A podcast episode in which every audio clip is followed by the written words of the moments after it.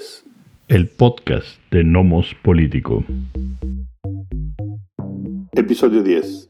Precarización docente y miopía político-electoral. Hola, ¿qué tal? ¿Cómo están? Bienvenidas, bienvenidos de, de vuelta a una nueva emisión del podcast de Nomos Político. Les acompañamos Miguel Ángel Valenzuela y Amando Basurto. Y nos da mucho gusto eh, eh, podernos eh, reunir en esta ocasión y grabar este, esta emisión con temas verdaderamente interesantes, ¿no? Tenemos el tema, el problema laboral, que es grave en la Universidad Nacional. Tenemos también la decisión del nueva decisión del INE, bueno, la decisión que, que, dice que la decisión anterior era la correcta, ¿no? Este, ya lo platicaremos, eh, especialmente con respecto a las candidaturas de los morenistas en los estados de Guerrero y Michoacán. Y al final platicaremos un poco sobre el caso eh, de la migración y el problema de la migración, especialmente infantil, este, hacia los Estados Unidos, ¿no? ¿Cómo ves, Miguel? ¿Cómo ves lo de la UNAM? Sí, en efecto, em, hay un muy serio problema eh, laboral en la Universidad Nacional Autónoma de México. Em, por un lado está el problema de la falta de pago para algunos profesores, inclusive profesores, profesoras de tiempo completo, investigadores, en algunas facultades como ciencias, química.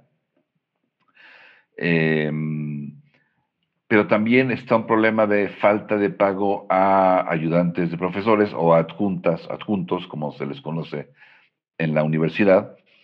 Y es un problema que de hecho está afectando a varias facultades. Está ahí, está química, está derecho, está filosofía, está la Facultad de Ciencias Políticas y Sociales, justamente.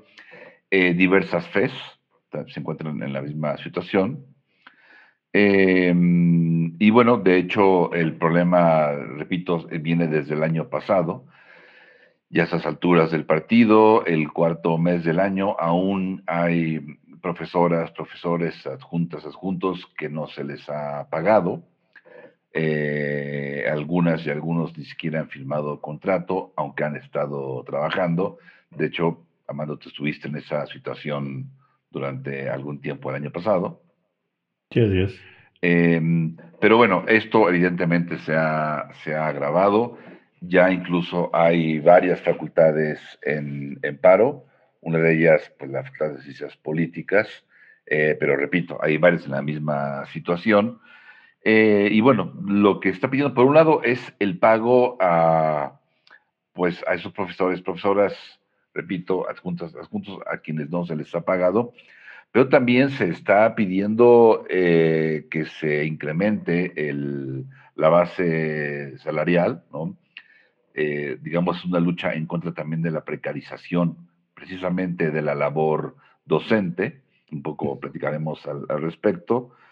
Em, se pide, entre otras cosas, eh, que haya concursos para que pues uno como profesor o una como profesora pueda acceder a un, a un tiempo completo, que se habla también de, medio tiempo eh, o de semicompleto en esta, en esta cuestión, eh, así como algunos temas de género, incluso se habla también ya en este pliego petitorio, que evidentemente se ha eh, incrementado el propio pliego al sumarse o al reunirse diversas facultades para pues, abordar estos problemas y dentro de estos temas, digamos, nuevos en el pliego, está la modernización administrativa de la, de la universidad, ¿no? Que quienes la conocemos desde hace tiempo, pues sabemos que es un, un grave problema, claro, no solo de la universidad, pero bueno, también se busca arreglar esa, esa situación, ¿no? Eh, y pues ahorita realmente se, se, está, se está en eso. Creo que es, es muy importante porque en efecto hay una eh, grave precarización de la labor docente. Y la UNAM creo que de hecho es tristemente un buen ejemplo de eso, ¿no, Amando? Claro, sí, pero comenzamos con el hecho de que no está claro si hay o no un paro, ¿no? Este, No sabemos, no, no, no queda claro si, si se comenzó el paro el día de ayer en la noche o no. Todavía había algunas dudas el día de hoy. Y sí, el problema en general creo que no solamente eh, sucede en la, en la Universidad Nacional, creo que hay muchas instancias académicas que se pueden ver reflejadas en una situación eh, similar ¿no? a la que sucede aquí, que es que no ha habido una reestructuración seria salarial ni, em, eh, ni de contratación en la universidad por, yo creo que por lo menos más de 30 años. la universidad decidió por de economía, eh, hacer un tipo de contratación fácil, eh, un poco falsa, digamos, en términos de encontrar vías de contratar sin, sin otorgar las plazas, eh, por algún tiempo desde antes, desde los 80 con el, me parece, con el artículo 51 y después con la masificación de los profesores de asignatura. Y es un problema muy grave porque buena parte del trabajo académico en UNAM lo hacen profesores de asignatura que son profesores mal pagados, ¿no? Este, no es que los profesores de tiempo completo estén muy bien pagados, porque en realidad los salarios son, son, son salarios de miseria, todos eh, de una u otra manera eh, parchados con, eh, con, con, sumas de dinero que vales de despensa y que prestaciones y que este, Sí, de apoyo y de este y, dependiendo de tu, de tu producción te doy más, ¿no? De que hagas tu trabajo. Si te haces bien tu trabajo, te doy más dinero. Pues no, si dame mi salario bien, si hago mi trabajo bien, diríamos algunos, ¿no? Pero no, si haces bien tu trabajo, te dan dinero extra. Entonces, este es un problema, problema grave que no ha estado más que parchado por décadas y que en algún momento va a reventar porque, porque es insostenible, ¿no? Está el problema de los, los, los asistentes de profesores o llamados adjuntos, ¿no? Que, este, que cada vez son menos los que se pueden contratar porque no se les puede contratar con, este, tampoco con, con situación más precaria de la que ya tienen. Este, pero eso no vuelve competitivo el hecho de ser profesora este, de por asignatura, porque tampoco este, se gana mucho más que, que, un profesor adjunto. Y es, y es un problema grave, ¿no? Es un problema complicado que no va, yo creo que no va a tener este, una solución sencilla. La solución va a ser complicada, dolorosa, no va eh, necesariamente a, digamos, a convenir a todos los que estamos involucrados de una manera u otra. Eh, y, a ver, a ver qué sucede, ¿no? Eh, ¿Tú cómo, ¿Tú cómo lo ves? ¿Cómo, cómo crees que, que, vaya a funcionar este, este asunto de todos de, de, los elementos del, del, pliego petitorio? Sí, va a ser un efecto complicado porque no es tan fácil, por así decirlo, como únicamente más recursos, ¿no? Y que la UNAM diga, sí, bueno, ok, voy a incrementar el sueldo en el porcentaje que me lo pides y aparte voy a pagar y aparte voy no es tan fácil como eso, es más complicado justamente por, por, eso lo que comentas que, que, va a ser difícil y puede ser doloroso precisamente, ¿no? ¿Por qué? Porque esa reestructuración eh, muy probablemente, por no decir seguramente, pasaría por eh, disminuir la planta docente, ¿no? Cuando lo que se ha pedido en los últimos años es que se incremente la planta docente para poder, para poder tener grupos digamos, más manejables, ¿no? Tener tantos grupos de 60, 70 alumnos, a veces más, sino mejor tres grupos de 30, digamos, pero eso implica o eso impacta justamente en, en el salario. Entonces, si lo que quieren es un incremento, lo que queremos es un incremento, em, muy probablemente, repito, pase por reducción de la planta docente. Y ahí va a venir justamente el problema.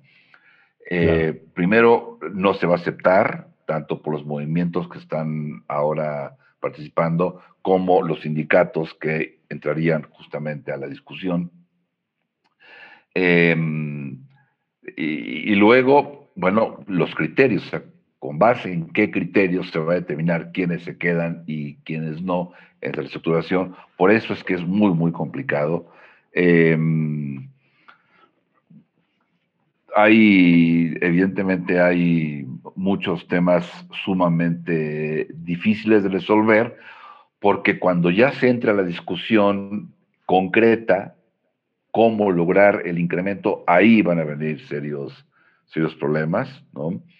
Eh, por otra parte, eh, ya se está pidiendo evidentemente una, una negociación con el rector, pero creo que va a haber muchas cosas que van a ir cayendo en las diferentes facultades.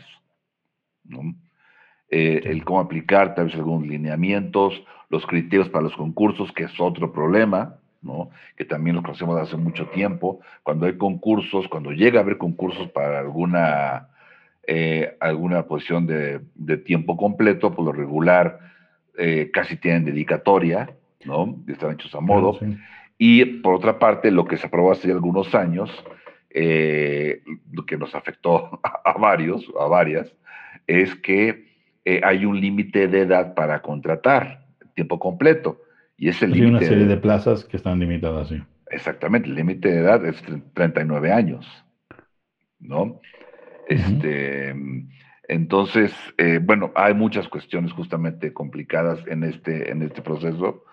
Em, y, bueno, creo que por otra parte es, interesante en algún sentido, em, por un lado, pues participar en algo creo que es, es, urgente hacerlo, o sea, participar de este combate, digamos, a la precarización de la labor docente, que es espeluznante.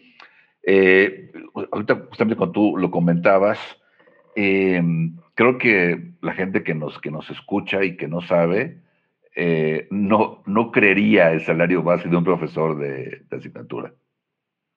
No lo creería. O desde uno de, o uno de tiempo completo. Tal vez tiempo completo también, ¿no? O sea, es, este, no lo creían, no creían lo, lo bajo justamente que, que, es el salario, ¿no? Porque el salario base, no la percepción total que, ¿no? De cada mes. El base. Sino el salario base. El base. Y claro, en, en, en, en, ese cheque o depósito que viene cada, cada quincena, pues sí, se va incrementando porque hay, hay ayuda para libros. Claro, la, ayuda para libros a veces puede ser de 50 pesos. No sé cuántos libros puedes comprarte con 50 pesos. Y te ponen una ayuda de despensa de 200 pesos, misma pregunta, ¿no? Entonces, de a piquito en piquito, programas de ayuda, este, de piquito en, de piquito en piquito, ya logras algo relativamente decente, relativamente decente, ¿no? Eh, es así es, realmente es, increíble, francamente.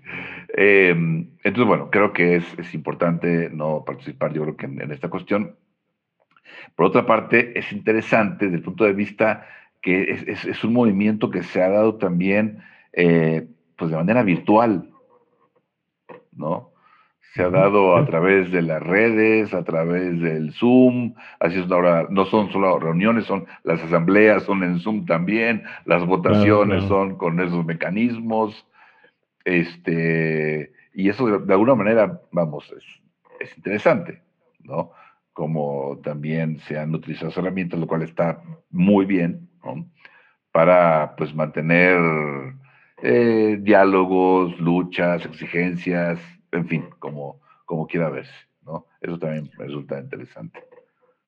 Claro, pero digo, tú, tú lo habrás experimentado, yo, yo que después de experimentar muchas asambleas estudiantiles y demás durante muchos años, especialmente estudiantiles, aunque también académicas, este, me parece que es muy complicado hacerlas de manera virtual, no que uno quiere decir que esté mal, nada más debe ser muy complicado porque la falta de la presencia, ¿no? De presencia me parece que, que puede, digamos, ocultar ciertos, em, digamos, ciertos matices, ¿no? Que podría haber en otros lugares, en la asamblea, donde alguien puede gritar desde atrás, no, es cierto, o lo que sea, ¿no? Es cierto, ese tipo de, de cosas que también la vuelve eh, un problema a la asamblea, pero cuando, cuando la sanitizas en la red, ha de ser medio complicado, porque entonces, como pareciera como que todo funciona muy bien porque todos estamos de acuerdo, porque no, este, cuando es posible que no, que no sea necesariamente el caso, pero la, la, la comunicación a través de, de, las vías virtuales, pues este, no se le da a todos por igual. Además, el que mejor maneja, pues seguramente es el que mejor espacio tiene en estas cosas, ¿no? A mí me parece que el, el, pleito que en general Eh, yo le doy una lectura política porque me parece que es importante. Eh, primero, que en año electoral suceda esto es siempre complicado porque, porque hay, hay manos de más, digamos, ¿no? Hay intereses extras metidos en, en, las movilizaciones. Eh, y, y, evidentemente lo que, lo que usualmente sucede es que tú tienes un problema real, un tipo de peticiones reales de la gente y sobre esto se monta un movimiento que no necesariamente viene del centro, sino que tiene otros intereses, ¿no?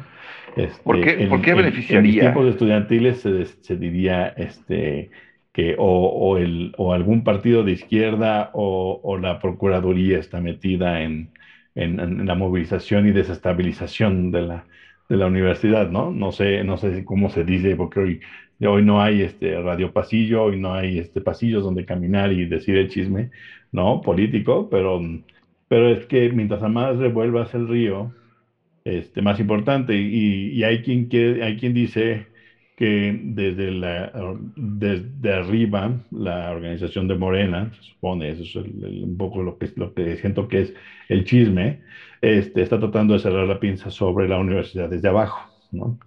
Ahora, políticamente ese es el siguiente punto que quería decir. Estas movilizaciones que se hacen hoy, esta organización este, virtual, ¿no? Y los llamados a, a los paros y demás, están hechos por gente que no, o sea, que está tratando de contrapesar eh, la estructura sindical en la, en, la, universidad.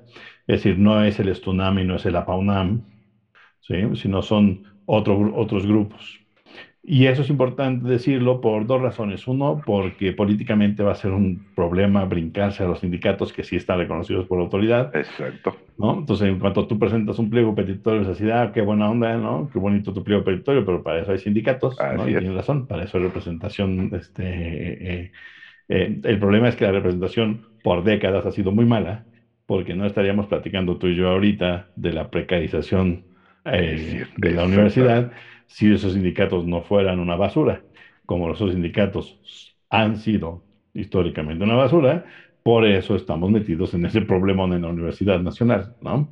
Este, en lugar de, en lugar de conseguir aumentos salariales, este, como diríamos que consiguieron bicoca, consiguieron ahí este, prebendas poquitas aquí, poquitas allá, piquitos que decías tú, y así pues no se puede, no se puede heredar un sistema académico con un tipo de contratación como la que existe, ¿no? Que en algún momento te digo, va a tener que reventar porque no puedes mantener, seguir manteniendo la universidad bajo esta lógica. Yo lo viví en, en, en, Nueva York, las dos, una eh, huelgas importantes, una de Columbia y después en NYU sobre los derechos y los salarios del, eh, de los asistentes de, de profesores y después en, los Estados Unidos se les llama adjuncts a los profesores de asignatura, también una movilización importante que en buena parte de las universidades, incluyendo el de la Estatal de Nueva York, este, me parece que se consiguió un aumento importante de salario, tras hacer reconocer a las universidades que el gran peso docente de las universidades la llevan los, los, los, los eh, profesores de, de, asignatura, ¿no? Los adjuncts. Entonces, eh, me parece que el problema, el problema de la universidad es gravísimo porque, porque, está, porque está eso, ¿no? Están quienes tienen plazas y está bien, ¿no? Y tendrían que pelearse por tener mejores salarios, pero el otro problema es la masificación de, los, de los profesores de asignatura, que son los que sostienen, digamos, la maquinita moviéndose, porque, porque los de plazas es más fácil que vayan a hacer trabajos también administrativos y demás. Exacto, es lo que se hace. Sí, entonces en realidad quien, quien engrasa la maquinaria todos los días, pues son los profesores de asignatura que son los que menos ganan. Entonces es, es, un problema gravísimo, no creo que haya dinero para resolverlo ahorita, este, y capacidad política o voluntad política menos, por las condiciones y el, el contexto, ¿no? Sí, ahora, ¿qué, eh, en un caso hipotético, qué ganaría Morena o por qué le, le conviene, le es atractivo a Morena eh, desestabilizar a la UNAM? ¿Qué, ¿O qué busca la UNAM o qué buscaría cualquier otro partido? ¿Por qué es tan importante?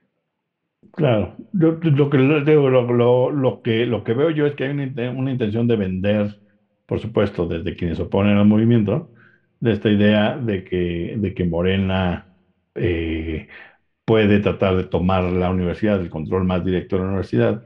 El presidente siempre tiene algo que ver, pero este, digamos que hoy la administración de la universidad no es necesariamente morenista, entonces posiblemente la intención eh, de, algunos, eh, se supone, sería la de controlar mejor la universidad, ¿no? Este, así como se, se, se, construyó en la Ciudad de México su propia universidad, ¿no? Entonces ahora tratar de cambiar las condiciones de la universidad, lo cual no me parece mal, es decir, eh, de nuevo, es, fácil eh, pararse en los zapatos de los pro o anti, ¿no? Peje o antimorenistas y simplemente despotricar. Eh, si, somos, si somos un poquito más inteligentes y nos brincamos, e, efectivamente, si tú ves que no hay cambios en la universidad y que la única manera de hacerlo es aliándote, movilizándote en conjunto con quien tiene el poder hoy y que está apostándole al, al cambio, va bien o va mal, ¿no? Pero está apostando al cambio y tú le puedes tratar de vender una forma de cambio, lo que tú crees que sea correcta, pues te alineas, ¿no? Este, no tiene que ver con, con buenos y malos, ni con, ni con quién es más inteligente que el otro, es un asunto de, de, mera lógica política, y me parece que podría ser por ahí. Pero más allá de eso, lo que, a lo que me refiero, que creo, creo que lo más importante aquí es, si esta movilización se da como se está dando hoy, al parecer, el año pasado, o se da el próximo, por lo menos no está la sombra a la sombra de las, de, las elecciones, ¿no? y de todo este relajo que tenemos y que platicaremos, por ejemplo, este, después de esto. Pero, pero me parece que eso lo ensucia, por lo menos en términos de apariencia, ensucia el, el, el asunto del, del, de la grave situación. Y, así, y así otras, ¿eh? Así, seguramente, si, le, si platicamos con con compañeras, compañeros que dan este, académicos de la UAM o de la Universidad este, Autónoma de la Ciudad de México o de universidades, ¿no? De, de, la Universidad de Guadalajara, la Universidad de Zacatecas, la de Chihuahua, ¿no? Ciudad Juárez, la que tú quieras. Este, me supongo que van a tener un problema similar, porque es un problema grave de la, de la, es los salarios y, las contrataciones, ¿no? Claro. Ya el hecho de que haya en este momento eh, tantas deudas por parte de la UNAM a profesoras, profesores, adjuntos, adjuntos, desde el año pasado. Ya eso, y, además en tantas facultades, ya sin duda alguna eso lo hace altamente sospechoso, ¿no? Eh, porque son, no, no, son únicamente profesoras, profesores de nuevo ingreso, ¿no?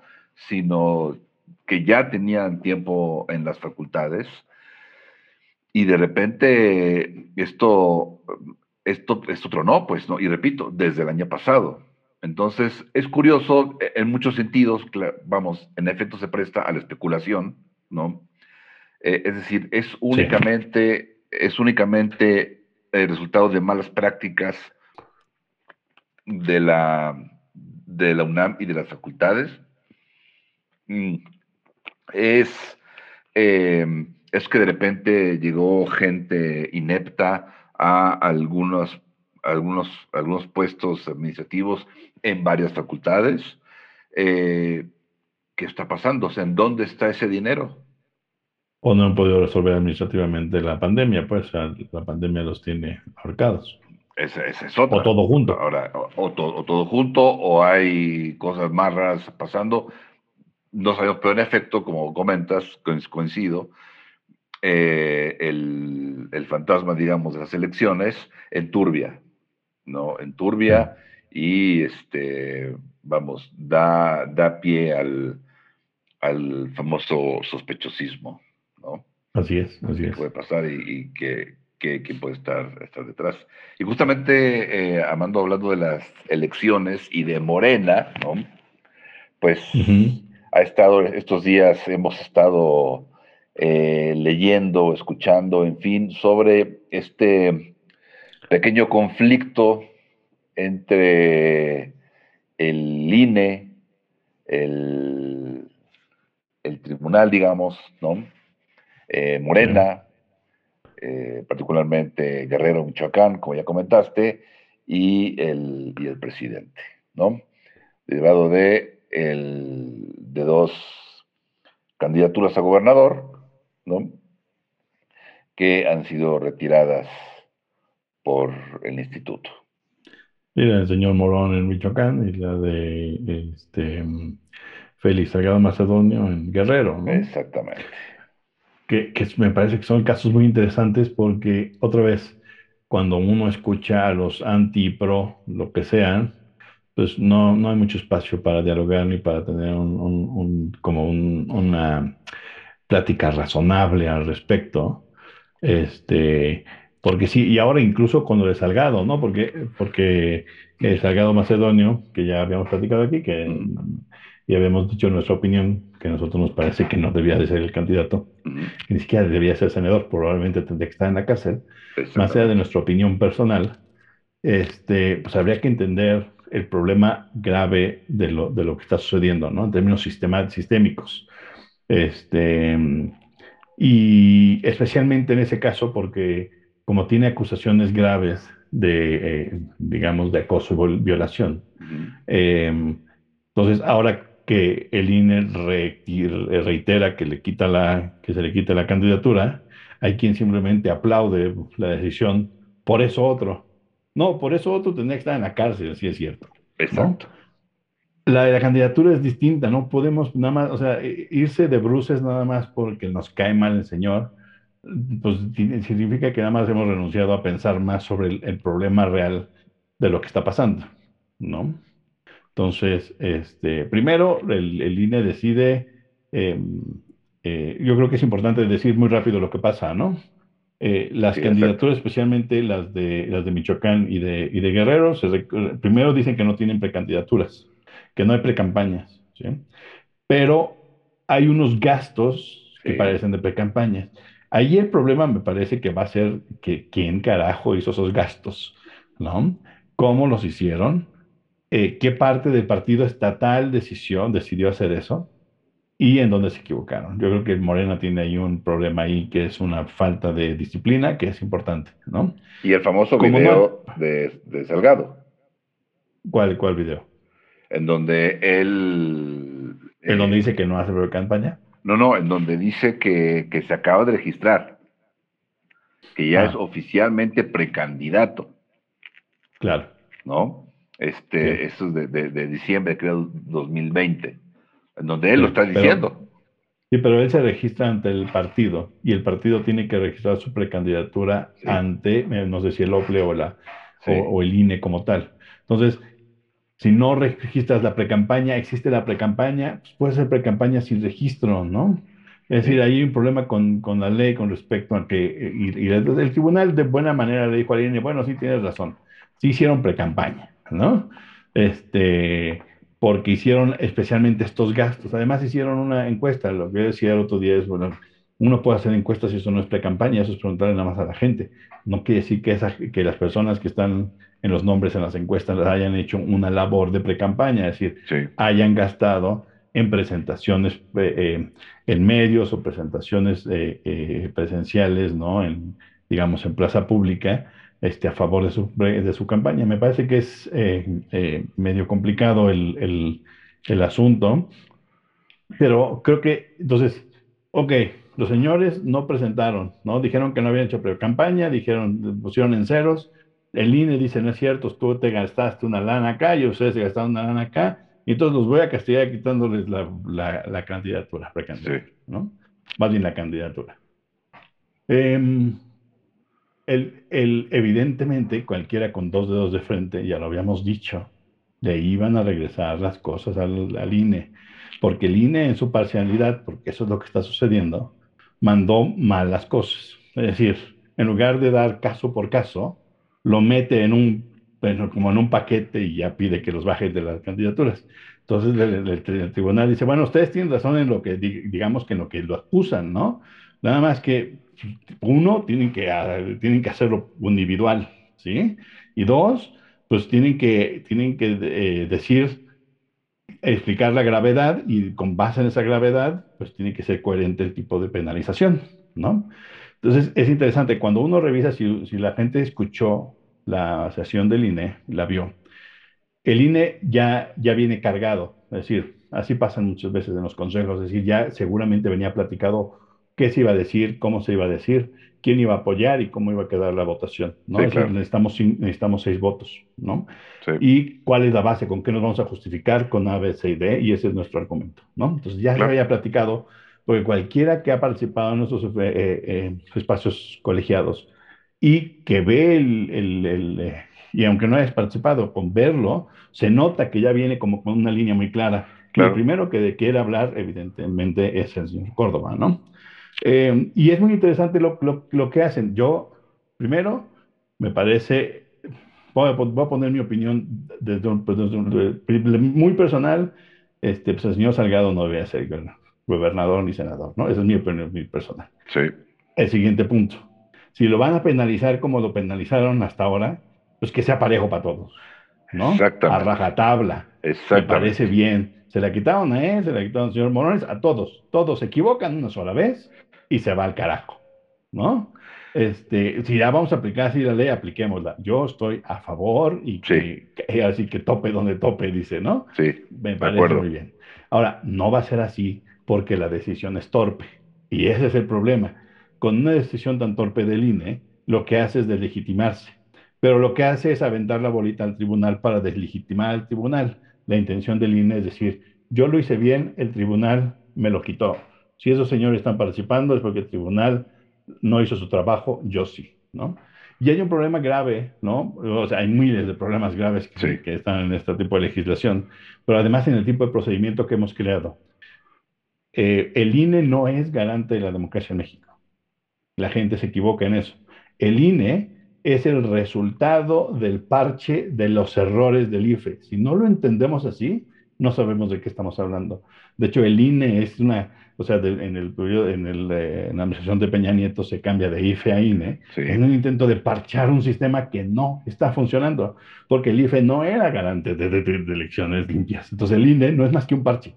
No es un diseño nuevo, institucional, bonito, este, eh, limpio, no lo es, ¿no? Eh, si, si el IFE cambió a INE, tendría que haber modificado incluso su estructura, incluyendo los personajes que estaban de, este, como consejeros, a mí me parece, porque eso era limpiar la casa completa. Y eso no estamos hablando del peje ni nada, estamos hablando del periodo compañía Nieto, donde se pudo haber este, modificado. Donde además, eh, eh, donde además esta cuestión, o sea, eh, tenemos ya la, la experiencia de la elección justamente con Enrique Peña Nieto, cuando fue una cuestión espeluznante el cómo se rebasaron los topes de campaña. O sea, y acá lo que también un poco indigna, con todo y que yo coincido, o sea, si la ley dice, si no presentas gastos de pre-campaña eh, y la hiciste, quedas fuera. Estoy de acuerdo. Ahora, si eso dice la ley, que eso dice el, el 229, entonces fuera. Estoy de acuerdo. Pero ¿no? Pero, ¿qué pasó justamente con la elección de Peña Nieto? O sea, eh, se rebasaron los topes de campaña de manera espeluznante, lo de Monex fue una verdadera burla. Sí, Monex y Soriana, sí. Exactamente, fue una verdadera burla. Eh, y entonces, ¿qué pasó con, esos topes de campaña? O sea, ¿qué pasó ahí? Pues sí, se rebasaron, se rebasaron y bueno, pues una, una multa para el siguiente. Pero ya ganó esta. O sea, se violó la ley en esta, me refiero a la de Peña Nieto, ¿no? En esa ocasión se violó la ley por los topes de campaña. Fue una, pues una, otra vez, fue una burla, fue espeluznante. Y ahí, ¿qué pasó con el IFE? O sea, ahí no fue tan severo. Ese doble discurso eh, eh, eh, es, lo que, es lo que molesta. En lo particular, no, yo coincido. No, ni me cae bien este Salgado, creo que no debería ser candidato a nada, creo que muy probablemente debe estar en la cárcel. Tampoco simpatizo con López Obrador, pero eso es otra, esa es otra cosa. Sí. O sea, aquí la cuestión es que si así se aplicar, que se aplique. Nada más que los mismos consejeros no lo aplicaron igual. Bueno, eh, pero, hay que decir aquí que la, nueva decisión de, quitar las, las, candidaturas vienen de 2014. Sí es, de la reforma de 2014. Entonces, no era igual, aunque sí era aberrante que en aquel entonces no hubieran aplicado. Es decir, eh, hay momentos en donde ser y esto, y eso nunca lo aprendieron los, los consejeros originales del IFE, sí lo entendían. No nada más se trata de tener, o sea, la intención no nada más es tener una herramienta eh, legal y leer la partitura y, y, como tontito nada más repetirla, sino hay que tener lógica política. No es necesario entender la política detrás de la estructura enorme del, del, del, del IFE y ahora del INE, ¿no? Entonces, a mí me parece que el, problema es que, mira, eh, Lorenzo Córdoba hace el argumento extensivo al tuyo, pero al revés. Es decir, dice, estas reglas se pusieron porque no había eh, transparencia y eso atenta contra nuestra democracia. Entonces estamos haciendo lo correcto en hacer lo que, en, en tomar la decisión que estamos tomando, ¿no? Entonces, a ver, señor, sí, la idea era, señores, transparenten porque hay carretadas de dinero, mucho dinero que se está llevando a las elecciones. Y ustedes dicen que están tomando esta decisión porque el señor Salgado Macedonio, no él, sino la, el, PRI, el, perdón, el, el Morena en, en, en, en, Guerrero se gastó 19 mil pesos. Y en el caso de Michoacán se gastaron creo que 14 mil pesos, ¿no? Entonces el argumento es exactamente lo opuesto. Ustedes se están enojando porque no pudieron fiscalizar 19 mil pesos o 14 mil pesos. Es exactamente contrario al espíritu de la regla. Ahora, si eres, si eres un legaloide cuadrado, dices, ah, no, pues la regla es la regla y entonces la regla se aplica. No se puede aplicar así. Además, si eres un legaloide cuadrado, no puedes hacer lo que hace el INE, que es, eh, la primero mandó mal, ¿no? Evidentemente, la gravedad del, del, de lo que sucedió en las precampañas no, este, no es tal, por eso originalmente se va como si fuera un, un problema eh, culposo. ¿sí? Y, eh, y, ahora lo modifican porque evidentemente cuando leen lo que dice el, el, este, tribunal dicen, ah, caray, entonces hay que hacerlo, eh, hay que hacer que la penalidad sea coherente porque nosotros le estamos dando la máxima gravedad. Entonces lo vamos a hacer doloso por nuestro plumazo, porque otra vez, para hacerlo doloso tú tienes que demostrar el dolo y el INE no demuestra el dolo. ¿sí? El que, que de entrada ya es muy complicada. Pues sí, pero es que también es un problema de la estructura, que yo creo que, lo, que, la gente se pierde en el asunto. Es que Salgado, es que el Morena, es que, no sean tontos. El problema es que nuestro sistema no funciona. Tenemos un investigador, ¿no? Que también es la estructura de investigación, que es también el fiscal, sí. que es también el que decide, que es una torpeza, ¿no? Entonces el INE, ¿no? Investiga. El INE fiscaliza, fiscaliza no, no nada más en términos este, económicos, sino hace, la hace de fiscal consigo mismo y decide la penalidad. Y después va y, se, y, y vamos al tribunal. No, ¿por qué, por, qué el, ¿por qué el INE no es el fiscal en, en el sentido de decirle al tribunal, a ver, señores, fulanito o el partido tal hizo tal cosa, aquí están las pruebas, ¿no? Se, se violaron estas leyes y nosotros recomendamos que el señor pues, eh, no sea candidato, ¿no? Porque yo no puedo decidir porque yo soy el fiscal y soy el investigador. Así es. Así Se lo tengo que dar a unos jueces, así funciona la estructura Claro, judicial, Claro. ¿no? Pero aquí entonces la torpeza de nuestro sistema es que tenemos a unos personajes con los dados cargados, ¿no? Siendo los, los investigadores, los eh, eh, fiscalizadores y digamos que un tribunal menor, ellos dicen el mayor, pero no es el menor porque el principal es el tribunal electoral. Sí. Y por eso es muy inteligente cuando están los dados cargados aquí, que en todo caso, si, lo cre si creemos que funciona así, ah, me parece que es bastante torpe decir también que está, que, que está completamente viciado, pero bueno, si el tribunal está viciado a favor de Morena, pues ya se encontró, la, ya, se, ya se encontró más o menos, el, eh, digamos que eh, lo que llamaríamos, eh, digamos, eh, los check and balances, Check and balance. Es decir, este está ladeado para un lado y bueno, entonces ya Exacto. tengo otra institución ladeada para el otro, ¿no? Y entonces ya más o menos nos, nos equilibramos, ¿no? Este, me parece muy interesante que lo hayan vuelto doloso sin demostrarlo doloso, ¿no?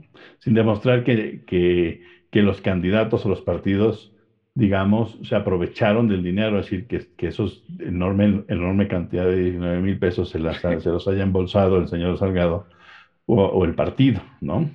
O que esos enorme cantidad de 19 mil pesos vengan de, de, la, de, de, de las manos del, de, los peores criminales del, Estado, ¿no? Es decir, no hay argumento básico en lo que dice el INE. Y a mí me preocupa, a mí no, me importa ni, ni el, señor Murayama ni nada. A mí lo que me interesa es la, la, institución. La institución se ve erosionada completamente cuando ves este tipo de discursos en donde efectivamente, cuando además en el, en el río revuelto se montan todos los partidos, ¿no? Entonces tienes a todos los representantes de los partidos siendo los más este, puristas, Exactamente. Y, vengadores de la democracia mexicana y contra de Morena, porque como ven el barco perdido, pues aquí es donde hacerle hoyos, ¿no? Este, y está bien, es su trabajo, es su trabajo político hacerle hoyos lo más posible, pero el trabajo del consejero es trabajar de manera colegiada en la reunión. Y los discursos de los consejeros, y ahí no es un asunto nada más de opinión, lean por favor si no lo han leído, lean lo que dijeron cada consejero, ya viene cargado, es decir, su decisión ya está tomada, ya está seguramente tomada de manera colegiada en términos de está acordado. con otros consejeros, ya está acordado afuera, y tienen un objetivo muy específico. Sus discursos son muy claros, están, ¿no? Targeted completamente, y entonces, este, pues nos presentan un, una, una, cosa eh, completamente sin sentido, porque es que no, no nos permitieron fiscalizar y eso, y eso atenta, es, es gravísimo, ¿no? Sí, bueno, sí nos dejaron fiscalizar, pero ¿en qué radica la gravedad? Es decir, jamás el INE va a poder hacer fiscalización. No pudo hacerla con otros partidos por culpa del señor Salgado o de Morena. O sea, ¿en qué radica la gravedad? No, radica en el berrinche de que no me hicieron caso les dije que me presentaran y no me presentaron. Entonces es gravísimo. Es como, es como, es como mamá respondona, ¿no? Ay, no, es que muy mal, está muy mal lo que hiciste. Sí, sí, por eso, claro, pues el tribunal le dice, tienen razón, tienen razón, pero eh, reconsideren la decisión, ¿no? De quitar la, eh, la candidatura. Bueno, en realidad el, tribunal no se los dice como tal porque no puede, ¿no? Lo que les dice es, pues miren, revísenlo, individualícenlo porque su primera entrega, no le puede decir el tribunal, son ustedes unos verdaderos idiotas, no me, no me pueden entregar el caso así en, en, general, tienen que particularizar los casos, ¿no? Y después tienen que mostrarnos la gravedad de ellos sí. para a partir de ello aplicar una sanción, aplicar especialmente la sanción mayor con base en la gravedad. Sí. Este, Porque hay otras opciones. Eso es importante. Hay otras opciones. Sí, claro. claro. Otras opciones. sí, a la hora de la presentación, evidentemente la opción que propone los consejeros que no están de acuerdo es multémosle con el 200% de la cantidad, ¿no? O sea, no, no, este, también no es mucho dinero, pues no, porque la cantidad en sí es ridícula, son 19 mil pesos en, el caso, en el caso más amplio, ¿no? Sí, sí, sí. Este, pero eh, a, mí, a mí lo que me preocupa aquí es que el Consejo no está funcionando colegiadamente, es decir, la gente no va a pensar conforme a los discursos que se presentan y, a razonar, o sea, de ser razonable este, con respecto a lo que está haciendo, ya va cargado, ya va con un objetivo específico. ¿no? Eso, eso es preocupante aquí y en todos lados. Lo que no me sorprende. No, sí, no, no sorprende. No sorprende, pero no sorprende, pero pero este tipo de no debería ser así. cargados no se veía, no, no, no, los veíamos en el primer IFE. Exacto. Entonces, sí es posible tener una institución más o menos del primer IFE. El problema es que tenemos esta otra que es una basofia, que no es más que un parche de los errores del IFE, ¿no? Porque así se hizo la reforma, se le parchó al IFE, ¿no? Este, el INE, otra vez, no es esta institución impoluta garante de la democracia en México, es el resultado de los parches al IFE que no funcionaba y por eso fue parchado, si no, no hubiera sido parchado. Entonces, este, me parece que, que, eso por un lado y por el otro es, eh, si uno revisa los discursos, ¿no? Y ahorita no, no, voy, no voy uno por uno, los tengo aquí, los, los tengo aquí en la mano, este, es muy interesante todo el argumento de decir, es que violaron la ley al no presentarlo, ¿no? Este, las, las, yo, eh, las precandidaturas, y eso es gravísimo. ¿No? Pues sí, es grave, todas las violaciones para la ley, la son graves, pero no las puedes aplicar las mismas sanciones. Incluso por el mismo delito, se pueden hay un rango de, de, de, de, sanciones que aplicar. Entonces, me parece que se vuelven a equivocar. Y seguimos viviendo en este problema de decir, ¿quién decide en México? Decide el INE. Si el INE decide, está bien. Yo estoy de acuerdo, como dije. Si el INE ya les quitó las candidaturas, que ya no haya otra instancia, que, que sea rajatabla, que esto sea un presidente y cada quien que se, consagran a la primera del Huacal por 19 mil pesos o algo similar. Es decir, ¿no? En la lógica de algo similar no me refiero a dinero, sino a lo grave que son los 19 mil pesos frente a los millones de pesos que se gastan en las campañas. Exacto. Pues que les tumben sus candidaturas. A mí me, me encanta la idea, ¿no? Ahora, es torpe pensar que va a ser así, porque el INE no va a actuar de la misma manera, porque aquí va con dados cargados. ¿No? Que eso es lo que uno quisiera ver. Ojalá esto le sucediera, pero sin dados cargados, que no, sea, que no sea ideológico, ¿no? Pero bueno, entonces ahora va a la otra instancia. Se supone que el INE es el principal, pero no, hay otra instancia. Y entonces si, el, si el IFE dice, si el tribunal, perdón, dice, uy, ¿qué creen? Se equivocaron, o sea, otra vez hicieron esto, ¿no? Ustedes no comprueban el acto doloso, ¿no? Y no comprueban que el acto doloso, además, tenga todas las agravantes que necesita, que es que sea una eh, eh, actitud repetida, que, en verdad haya puesto en peligro la, elección y demás, ¿no? Y entonces yo le voy a regresar la candidatura. Y entonces va a ser un jaloneo y lo único que va a hacer es quitarse de autoridad unos a los otros porque el sistema está mal armado, porque el, el, INE no debía de ser el, el que impone las sanciones, sino el que se las propone a los jueces. Y en un mundo mejor, esos jueces tampoco deberían de estar amañados, como tenemos la sensación que tienen, que la, sensación es que eh, el presidente, pues medianamente lo controla a partir del presidente del, no. Este, eh, sí o no, pareciera que sí, por alguna, o sea, hay, hay, que darle razón a aquellos que dicen, bueno, es que estas decisiones que son evidentemente parecen también este, eh, tan eh, digamos, tan cargada de dados como lo que presenta el INE, pues sí, es cierto, tenemos, pero entonces el problema es real, ¿no? O sea, aplaudir al INE porque, porque hace los dados cargados, pero echarse encima, encima del tribunal porque tiene los dados cargados, pues no tiene mucho sentido. En realidad, la lógica es nos tendremos que ir encima de las dos instituciones y decir, señores, qué cochinero tienen, ¿no? Por otro lado, también qué cochinero tienen los de, los de Morena, ¿no? Es la cuestión, o sea, eh, otra, ah, otra, otra arista de esto justamente es, una vez más, eh, el, el estira y afloje, ¿no? Eh, al margen, digamos, del problema en sí, lo cual hace que se pierda un poco de perspectiva. Es decir, la respuesta, evidentemente, de Salgado Macedonio y de presidente de Morena, se fue el nombre, este... Mario Delgado exactamente, Delgado, eh, fueron ciertamente, la verdad es que coincido, fueron, por supuesto, claro que fueron agresivas, por supuesto que fueron agresivas, ¿no? Eh, ¿Fueron amenazas? Sí, sí, fueron amenazas, claro que lo fueron, ¿no? Y aún más, la, eh, o aunado a esto, mejor dicho, las, las declaraciones del presidente de Manuel López Obrador al respecto. ¿No?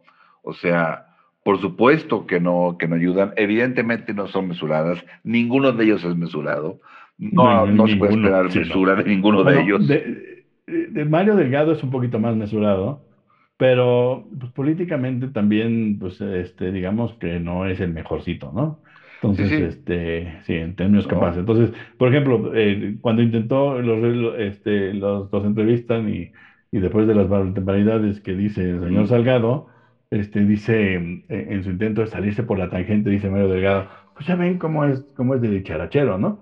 Pues lo que quiso decir el señor Delgado es que el señor es un hocicón, ¿no? Y que dice una cantidad de pendejadas, pero él es muy diplomático y pues trató de no decirlo así, ¿no? Y en realidad yo creo que él es el más mesurado, pero no sabe cómo hacerlo porque no tiene capacidad política, no tiene capacidad de decirle a Salgado, a ver, más tranquilo, mesurado, vamos a entrar por aquí, porque además Salgado siempre ha sido, no es hoy, siempre ha sido un eh, violento en términos verbales y tal, físicos y demás. Vamos, siempre lo ha sido. Es otro chivo en cristalería. Es un chivo en cristalería. Entonces, sí, entonces, ¿qué esperábamos? Pues sí, este tipo de babosadas que, que fue y dijo en el templete. ¿No? Y el presidente, que no sabe callarse, pues también va y dice una cantidad de tarugadas. Totalmente, que son llevando, cada quien llevando algo. y por otra parte, también hay que decirlo, los medios, no hablar, yo no he oído ningún medio que diga, hay más opciones del INE. Porque hay más opciones. De, ¿Te refieres a, opciones de... De quitar, no, de quitar o no la candidatura. Ah, claro, sí, o sea, como de... Sí, sí, sí. Este, de penalidades. Exactamente. Eh, nadie habla de las sanciones. O sea, quitar, y, estuvo bien porque sí, porque sí. ¿Por qué nos dicen, a ver, esto dice tal artículo, pero este otro dice esto, y este otro ofrece tales opciones? ¿no? Y cuando tú ves 19 mil pesos frente a las opciones que tienen, si dices, híjole, sí me parece desmesurado, ¿no?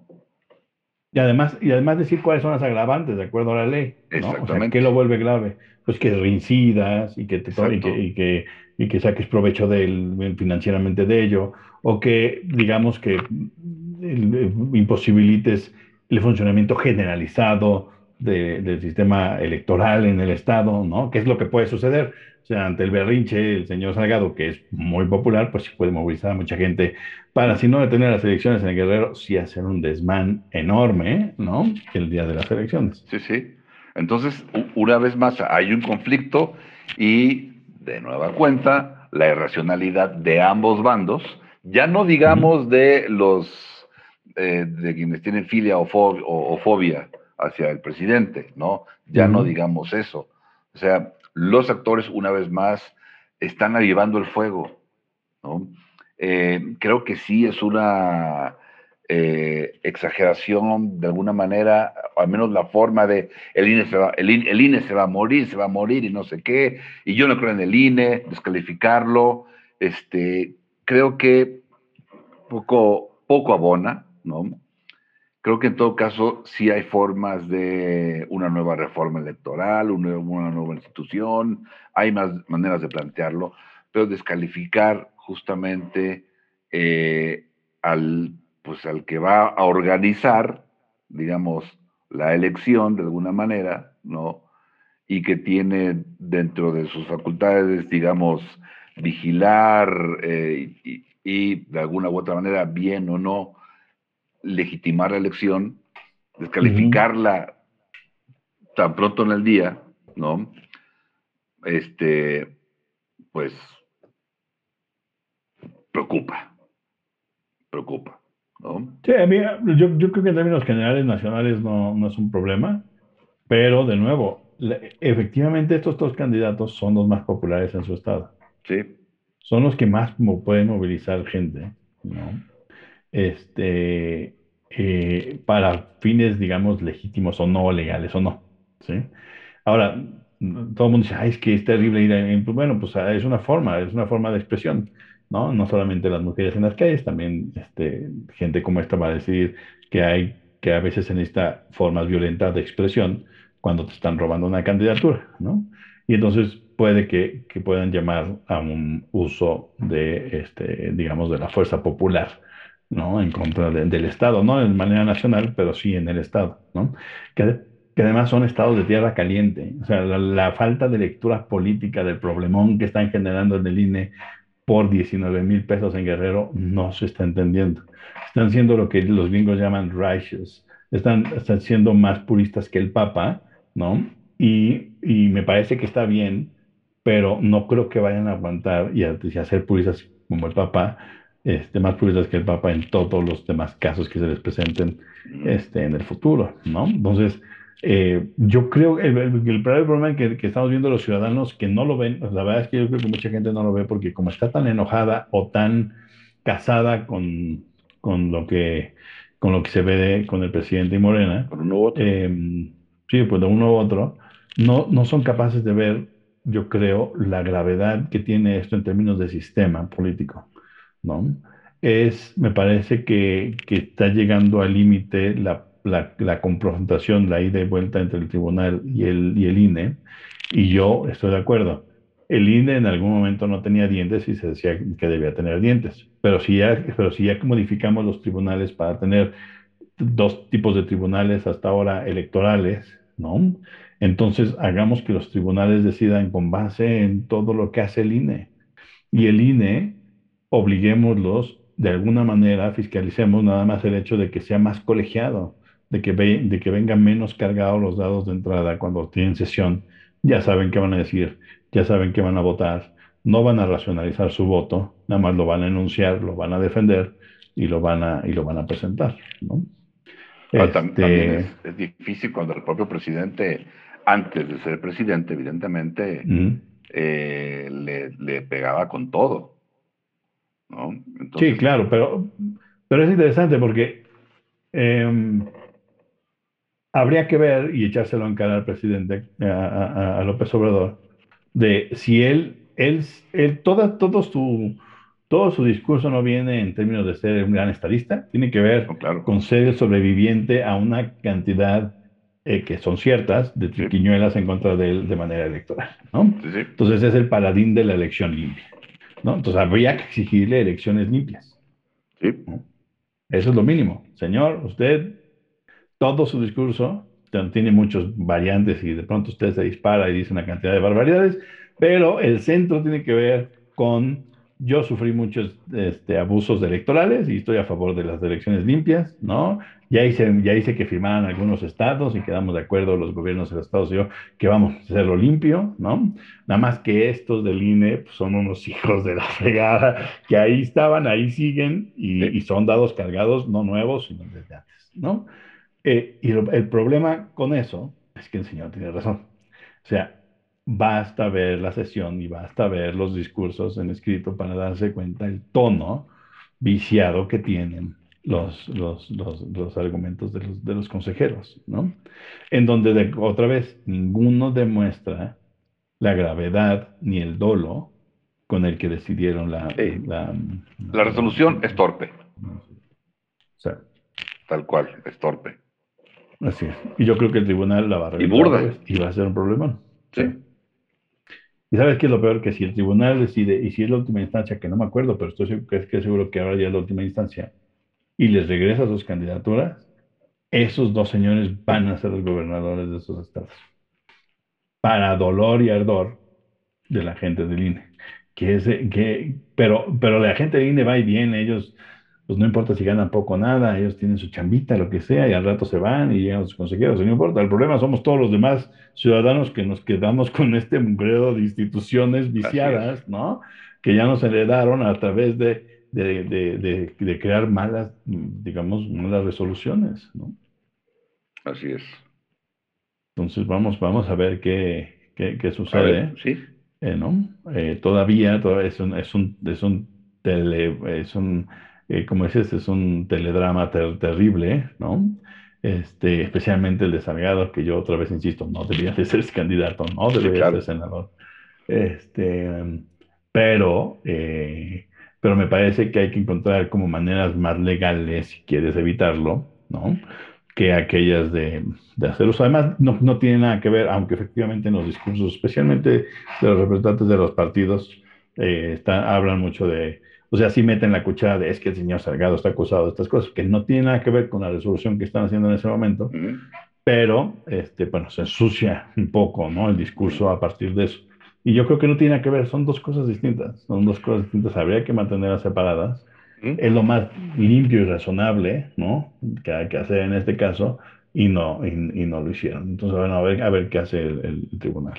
Sí, a mí me sigue preocupando, francamente, debo decirlo, me preocupan eh, dos cosas del presidente, eh, entre otras, claro, pero como mencionado, me preocupa, uno, el ataque constante a, las instituciones cuando éstas no le favorecen.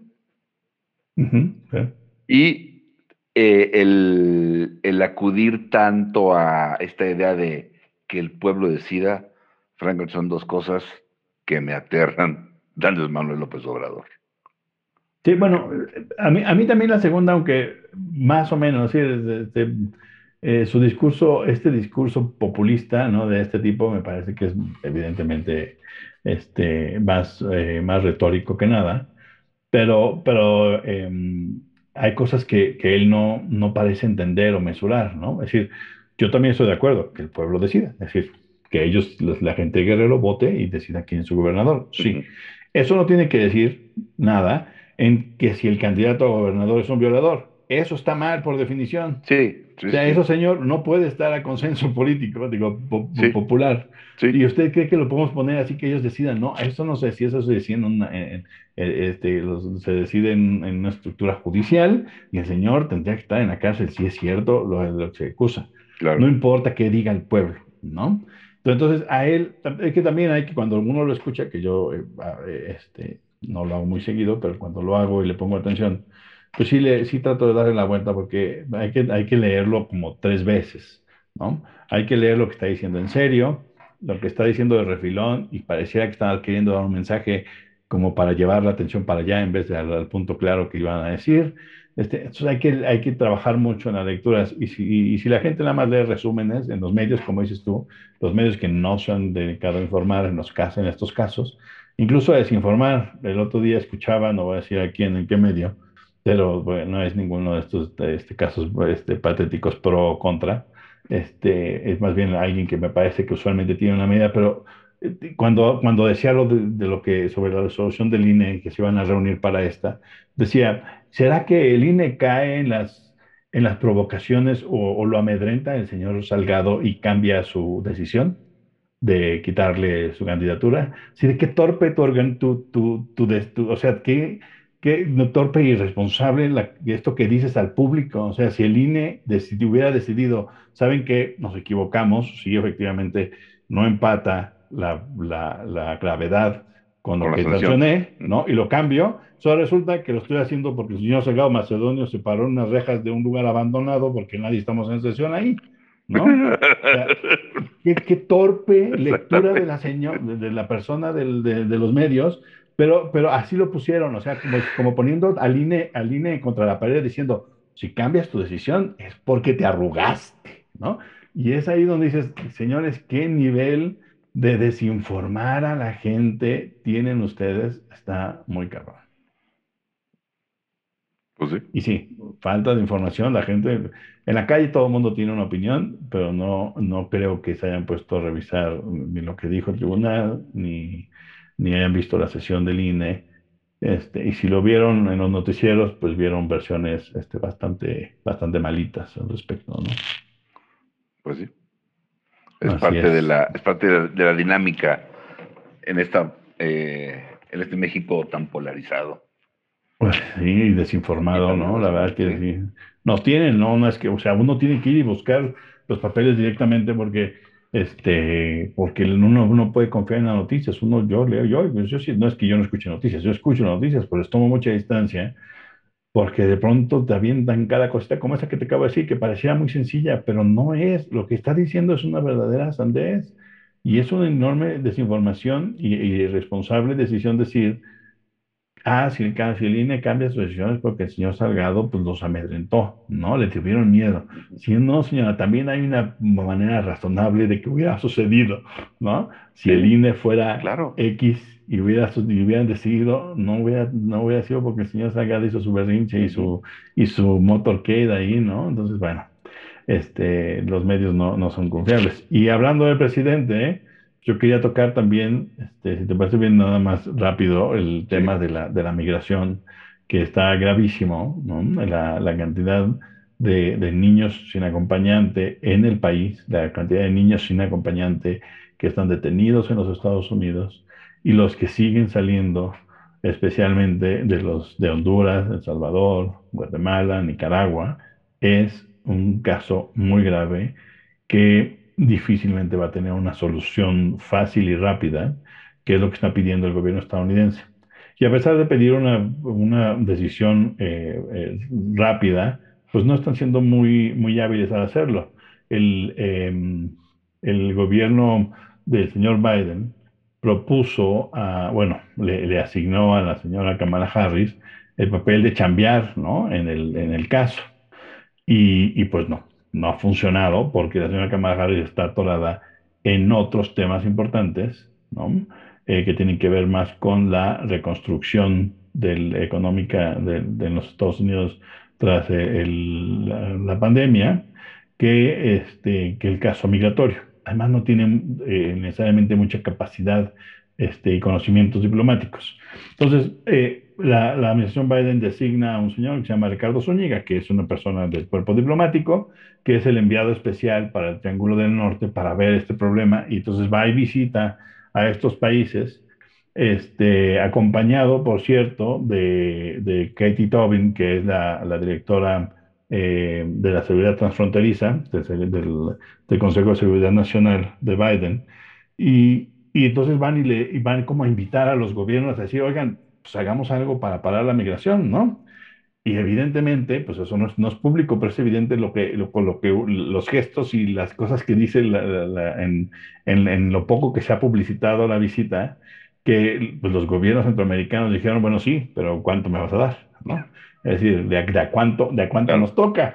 Este, no en términos este, eh, de cochupo, ¿no? Pero en términos de, pues, hay costos gravísimos. Honduras, el programa? Por ejemplo, pues sí, en, este, en Honduras tenemos destruida la economía y nuestra infraestructura desde las, desde las este, eh, eh, tormentas del año pasado, ¿no? Entonces cuesta tantos millones, entonces ¿cuánto, te va, cuánto se van a poner ustedes? Y cuándo llega, ¿no? Porque usted quiere que tenga la migración mañana, pero pues cuando llega el dinerito, ¿no? Y usted entiende que el dinerito pues hay que ponerlo, hacerlo, invertirlo y después tiene resultados, ¿no? Exactamente. Pero a, los, pero a la administración Biden le interesa que la detengan ya, entonces tienen un problema gravísimo porque la diplomacia no va a funcionar. No va a funcionar con ninguno de los países, ni siquiera con México. Porque México tampoco puede retener a tanta gente. Ya dijo el presidente y salió a decir, ah, nosotros vamos a proteger a los niños. Sí, buena suerte protegiendo a los niños, ¿eh? Este, con los miles que son ya y los miles que pueden ser en, los próximas, en el próximo mes, ¿no? Este, con qué infraestructura, si ni para los adultos tienes, para los, para los niños es más complicado, porque sí son más chiquitos, pues sí, pero necesitan más cuidados. Exacto. Tienes una mayor responsabilidad, ellos no son, o sea, tienes que, o sea, tú eres responsable sobre sus actos, ellos no son responsables sobre sus actos, son menores de edad. Es un, o sea, no los puedes tener ahí nada más en un campamento no los puedes eh, someter a la violencia, ¿no? Este, de adultos, ¿no? Eh, aquí o allá. Es, en verdad es un caso muy, muy grave. Y hasta hoy, al parecer, ninguno, es decir, el gobierno estadounidense, ni el mexicano, ni los del Segundo Norte en Nicaragua, saben qué caramba van a hacer con, para detener la migración. No hay condiciones, ¿no? Y, y, el gobierno mexicano pues va a intentar vender su, de nuevo, decir, ok, yo te ayudo, ¿no? Vamos a ver qué hacemos, pero pues de cuánto nos toca también. Claro. Pues, de cuánto le vas a poner. Y como el señor Biden todavía no acaba de pasar su, su, su, plan de infraestructura, pues les va a costar mucho trabajo conseguir, aunque se supone que el enviado especial ya tenía prometido una, un dinerito, ¿no? Hay que decir que el enviado especial para resolver el problema de la migración y crearon todo un plan, que además tiene un enorme y espantoso nombre de plan de, de apoyo, ¿no? de asistencia económica para el Triángulo Norte, en la administración Biden, perdón, en la administración Obama, fue el propio Biden. Biden fue y negoció con los países del Triángulo del, del Norte para, que, para hacer ciertas este, inversiones y que eso redujera eh, pues la cantidad de migración ¿no? a los Estados Unidos. Eso funcionó, me parece que hasta 2018, 17, 18, y no funcionó. O sea, no detuvo la migración, este, la cual se empeoró por, por muchos factores de violencia, económicos, de catástrofes naturales. Y entonces ahora, ¿cómo va si les planteas otra vez lo mismo, no? Un programa que no sabes que no va a funcionar. Sí. Pero la otra es, pues, pues construir bardas, ¿no? Pues sí, porque o sea, no, hace años que, que, está el caldo de cultivo ideal justamente para promover, digamos, la migración, ¿no? En toda, en toda Centroamérica y México también. O sea, todo está ideal para promover la migración. De prácticamente nulo o muy pequeño crecimiento económico, no hay opciones de desarrollo, no hay opciones de empleo, este, los problemas de la, de la violencia, la debilidad del, del, Estado para enfrentar justamente amenazas de seguridad, como pueden ser los famosos maras, este, los, el, el, crimen organizado, en fin. Entonces, todo está evidentemente ideal para la migración, como ha sucedido. Y la corrupción. Y claro. Entonces, no, no hay manera de, frenar eso, no hay manera. No, menos con la pandemia y todo lo que eso implica. ¿no? Y todo lo que implica, sí. O sea, no, no, no hay, no hay forma.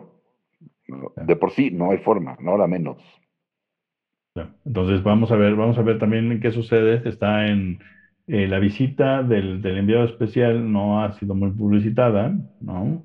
Por lo menos en, en, los medios de México yo no he escuchado que se diga mucho. En algún momento algunos medios presentaron que, que, que México había dicho, bueno, nosotros vamos a poner a tantos activos para, lidiar con la migración y que Honduras había dicho que tantos ya salieron a decir los gobiernos, no, no, no, no, no quedamos en ese acuerdo. O sea, nosotros no podemos aumentar la cantidad de efectivos que hay. Le estamos diciendo los efectivos que ya están ahí. Esos son los que podemos poner, ¿no? Pero esos no van a detener la migración. ¿Cómo detienes la migración? ¿Cómo detienes que la gente pase por ahí? Pues levantando muros y lo que no vas a hacer es levantar muros porque pues, es irracional, ¿no? Pero, pero no falta a quien le digan, pues te doy tanto dinero para que levantes tu muro, ¿no? O sea, no, no hagas que lo levante el vecino, levántalo tú en tu propia, este, en tu propio país, dentro de tus propios límites territoriales y mantén a tu gente ahí, ¿no? Este, mientras, mientras trataban de tirar el muro de Berlín, pues hay que levantar muros en Centroamérica para que la gente no se, no se cruce, ¿no? Claro. Y bueno, es, es, es, un, es un problema grave que la señora Kamala Harris además se la están comiendo los republicanos a partir de desinformación, porque eh, Kamala Harris, cuando es designada para hacer este trabajo, en realidad se le designa para que haga trabajo diplomático de convencimiento. Ya hizo unas llamadas, ella explica que ya hizo llamadas con los presidentes de México y de, y de Honduras y de El Salvador, eh, pero los republicanos tienen constantemente spots y discursos diciendo que la señora Kamala Harris lleva semanas de haber sido designada como encargada de la frontera y no se ha presentado a la frontera. Si de no, señores, no le dejaron esa chamba, eso no es de su chamba, pero lo están vendiendo así, queriendo quemar de sobremanera a la señora Kamala Harris, como, como haciéndola, como diciendo es una inactiva y una incapaz de hacer su trabajo que el propio señor Biden le asignó. Entonces, este, no es sencillo porque la erosión de, esos de, de, de, esas estructuras de negociación diplomática lo que acaban haciendo es erosionar la posibilidad de lidiar en México y en el Triángulo Norte con estos gobiernos. Y entonces las posibilidades de resolver el problema son aún menores. Por supuesto. Entonces, bueno, es, un, es una oleada complicada de, de, sur a norte en términos poblacionales y de norte a sur en términos de, de incapacidad diplomática, ¿no? Sí, sí, es. Así es. Entonces, este, bueno. estamos con algunos temas allí interesantes, que los comentaremos la siguiente, el siguiente eh, capítulo de, del podcast de Nomos Político, como por ejemplo las... Eh, las leyes ¿no? para, para votar en, en, Georgia que han, cambiado, las nuevas restricciones. Muy, polémico.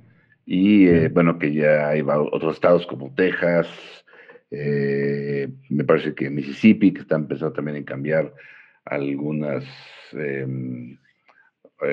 establecer unas restricciones para, para el voto. En fin, hay algunos temas por ahí interesantes que los veremos pues el próximo episodio del podcast de Político. Y bueno, pues lo que se vaya juntando en el tema electoral eh, en nuestro país del próximo mes de. Pues siempre me confundo, es julio, julio, ¿no? Junio van a ser las elecciones. Junio, siempre confundo. Sí. Yo, usualmente son en julio, esta vez no. Sí. Ahí, bueno, ahí pues eso haremos, pues. Y lo que se acumule. Bueno, pues nada queda más que despedirnos y agradecerles su atención. Esperamos que haya sido interesante, este, que ustedes tengan su propia opinión y si la quieren hacer llegar o no, también está muy bien. Este, esperemos que haya, haber generado algo de, debate. Exactamente. Muchas gracias por acompañarnos. Eh, esperamos que lo sigan haciendo y nos escuchamos próximamente. Nos despedimos. Hasta luego. Este fue Nomos Político.